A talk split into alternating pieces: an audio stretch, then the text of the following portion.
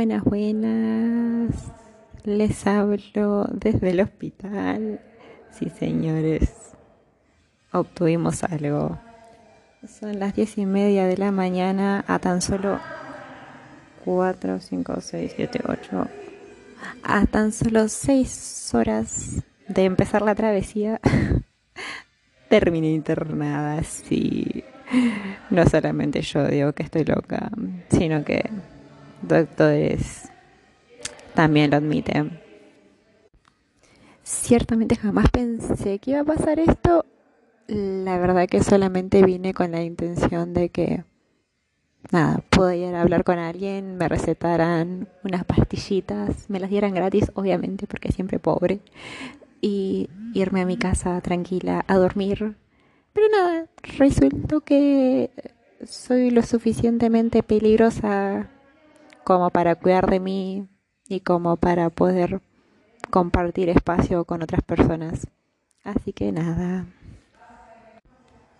Si les interesa también recibir este tipo de atención personalizada, les recomiendo mucho venir tempranito al Hospital Moyano, que queda a unas cuadras de Plaza Constitución. Seguramente vienen, le dicen, señora, estoy que ardo Troya un poroto al lado mío y seguramente van a conseguir, ya sea que las atiendan o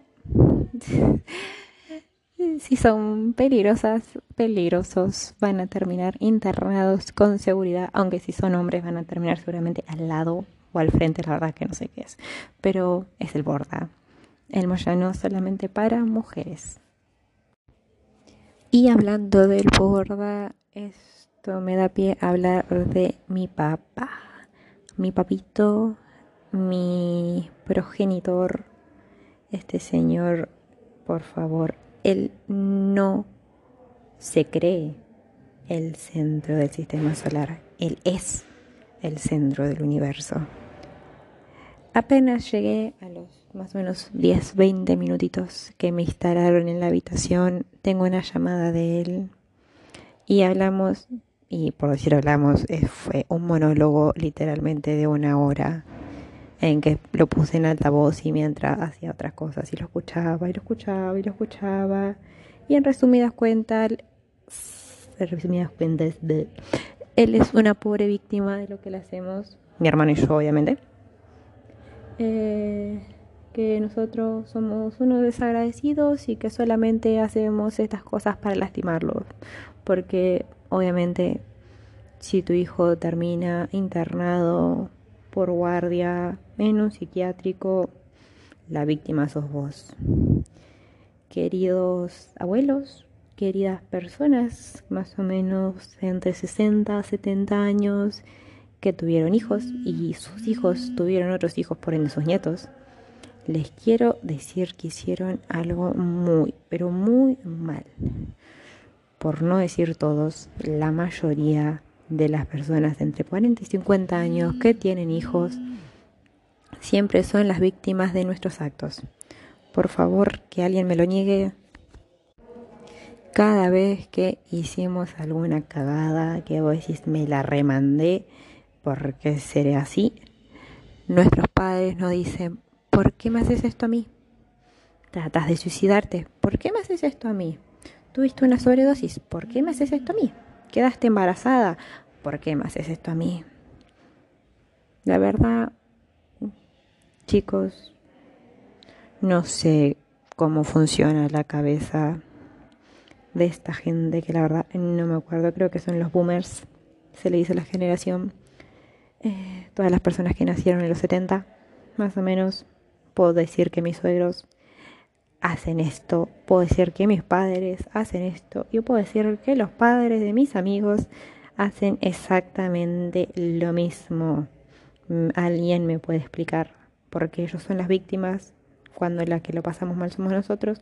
Entiendo que ellos se preocupen por nosotros, entiendo que ellos se sientan mal por nosotros por decir, bueno, mi hijo está enfermo, mi hijo tiene un problema y no puedo hacer nada para ayudarlo pero eso es un paso enorme, un paso gigantesco, diferente a decir, ¿por qué me haces esto a mí?